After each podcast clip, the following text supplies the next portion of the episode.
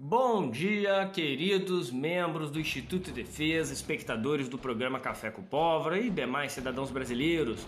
Primeiro dia, grande sábado, pelo menos aqui em Niterói, Rio de Janeiro, está com um sol muito bonito um sol para iluminarmos as nossas cabeças e observarmos que a pauta armamentista voltou à tona com força total. Primeiro dia depois de uma excelente declaração do nosso presidente, que, apesar de continuar sendo um político, e como sempre alertamos, pé atrás com políticos.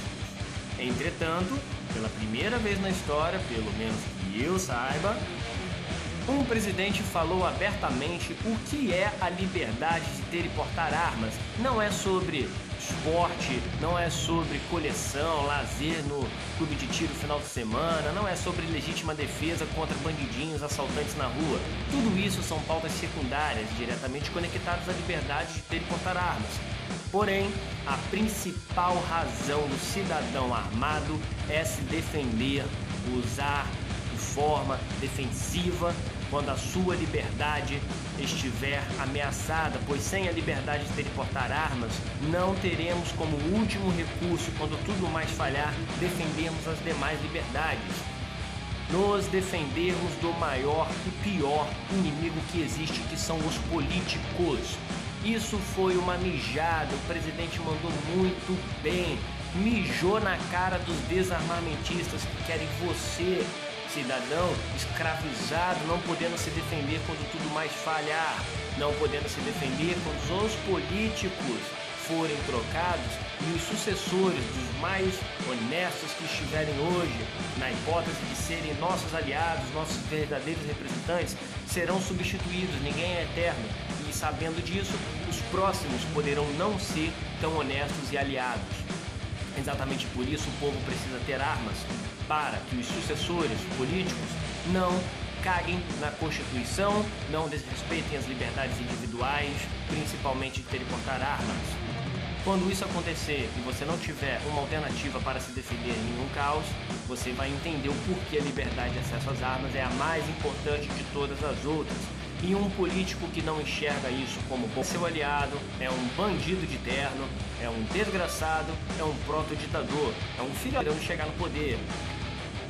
Quem negocia com esquerda, como já tem muita gente negociando mundo afora, Brasil afora, tem que ficar de olho. Esses caras falam uma hora que não pode negociar com a esquerda e na outra diz na sua cara que está indo negociar, sentando, tomando cafezinho, conversando com o pessoal de esquerda para ter a sua liberdade. Liberdade não se negocia.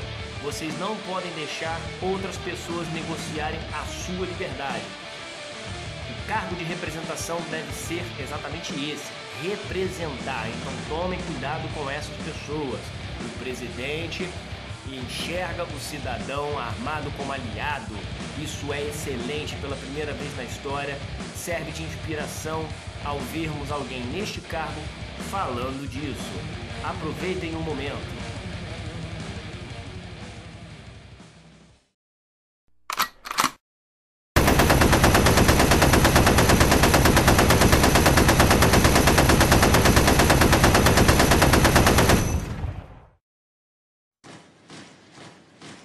Vamos aproveitar esse momento em que a pauta armamentista voltou à tona com força total e vamos recarregar nossas energias.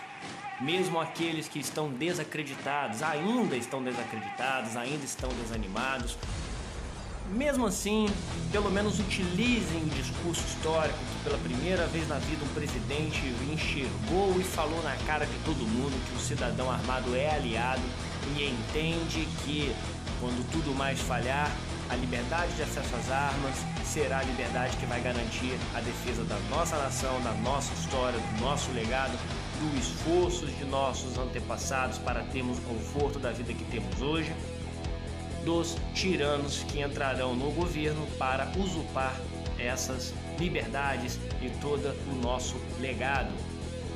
Político que não enxerga cidadão armado como aliado Tomem cuidado, é bandido, filhotinho de ditador só caminhando para o, o, o trono do poder para ferrar com a tua vida, te escravizar para sempre. E o presidente enxerga isso e sabe muito bem disso. Presidente agora que o senhor já viu as barreiras que a sua própria equipe colocava na pauta armamentista, o senhor também deu mole de deixar passar, mas acontece, ninguém é robô, as pessoas erram. Pelo amor de Deus, senhor presidente, entre em contato com os grandes nomes como Fabrício Rebelo, Bené Barbosa, Lucas Silveira, Paz de Lira. Essa galera tá aí há mais de 20 anos brigando sobre o armamento civil. Tem uma galera nova, meio frouxa aí que chegou agora também, mas o pessoal tá fazendo a mesma coisa que todos esses nomes faziam, então tá sendo útil, estão com energia para brigar, briga pela gente aí. Valeu, agradeço. Quem está sem energia, recarrega, aproveita o momento para recarregar e volta para a briga. O momento é nosso, a gente tem que meter bala. O deputado Luiz Felipe, príncipe Luiz Felipe, vai querer, está querendo protocolar a PEC da segunda emenda. Isso já foi debatido antes no Brasil, não foi muito para frente, então volta à tona isso. O cara quer colocar de volta. Quem já participou antigamente da PEC, se eu não me engano, Fabrício Rebelo foi quem escreveu, quem ajudou. Não lembro quem foi o deputado que levou adiante, mas parabéns por ter levado adiante.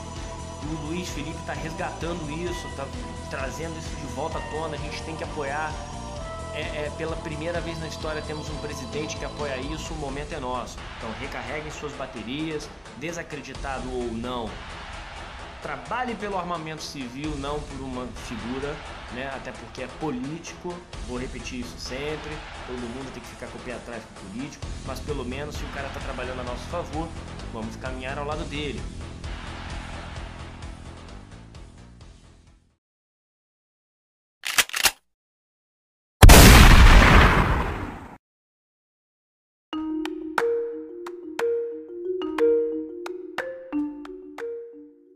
E é exatamente a apresentação desse programa, o Café com Pólvora Podcast, já foi feita anteriormente em outros vídeos do próprio Café com Pólvora.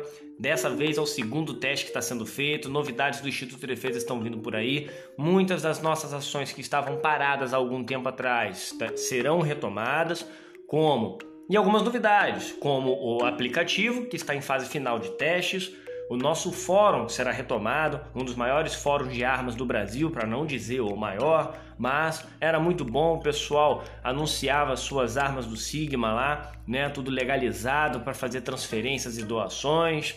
Muita dúvida, muito artigo, o pessoal de outros países contribuindo com, com seus conhecimentos, com suas informações. Vai voltar. Já está pronto, mas ainda antes de ser publicado, nós faremos alguns testes. E o podcast a gente vai fazendo eventos esporádicos, tá? Não será somente uma pessoa do podcast, terão participantes também. A ideia é voltar à essência do café com pólvora, que é um bate-papo bem descontraído, como nasceu em um clube de tiro no Rio de Janeiro.